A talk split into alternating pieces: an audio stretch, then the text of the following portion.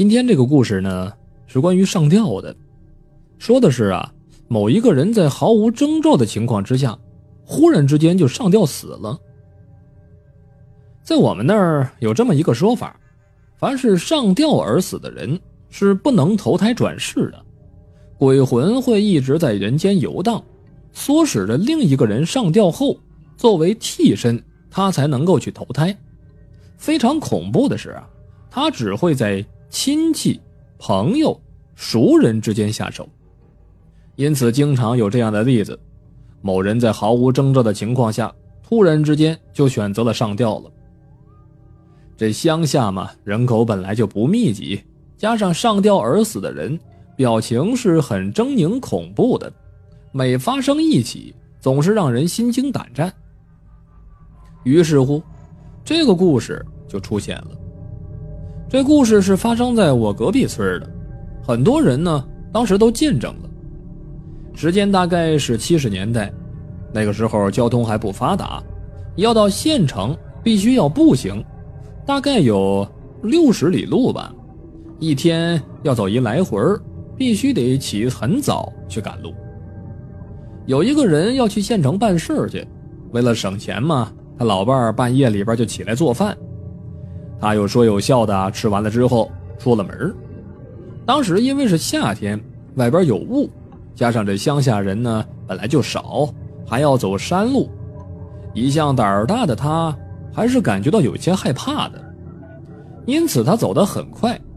忽然之间呢，他就看到前边有一个模糊的人影。这乡下人同村一般都是很熟悉的，可是这个人的身影、走路的样子。他更加熟悉，就是一时之间呢想不起来他叫什么名字了。于是他是一路小跑的追上去，可是不管他在后边怎么追，怎么大声的呼喊，那个人就是不回头。一直追了好几里路，前面的身影忽然之间不见了。此时他才猛然之间想到，刚才那个身影就是几年前村里吊死的那个人。他一下就瘫在路上了，过了好长一段时间，才哆里哆嗦的爬起来，然后就是拼命的往回跑。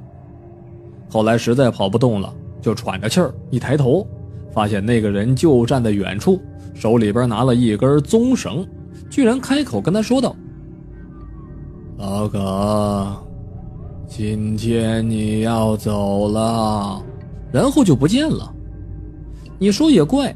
他听完了之后呢，反而不怕了，像没事人一样，慢慢的往家走，并且到家之后还把这件事情跟他老婆说了，然后他又让他老婆做饭。他老婆说了：“你刚吃完饭出门的，咋又要吃啊？”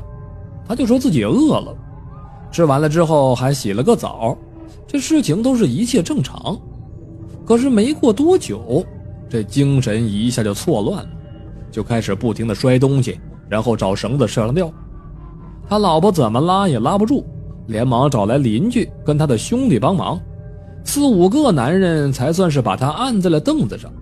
这一下子，整组的人都过来了。一直到了下午，他神情似乎啊又清醒了，因为能和大家聊天了。他老婆就去做饭招待大家，然后呢，他说有点累，就想进房间去睡觉。当时有一年纪大的就留了个心眼儿。等他进门了之后，就把门给锁上了。这一群人呢，就在房间里边抽烟，商量着怎么办。等到了吃晚饭的时候，大家伙把房门打开一看，怎么着？他竟然用自己的裤腰带在竹椅上吊死了。没有人能够相信，这一个人怎么能在身高三分之一的竹椅上吊死呢？这铲竹子的地方啊。大家都知道那个竹椅应该是什么样的吧，并且他死的是悄无声息，甚至连一丁点的声音都没有。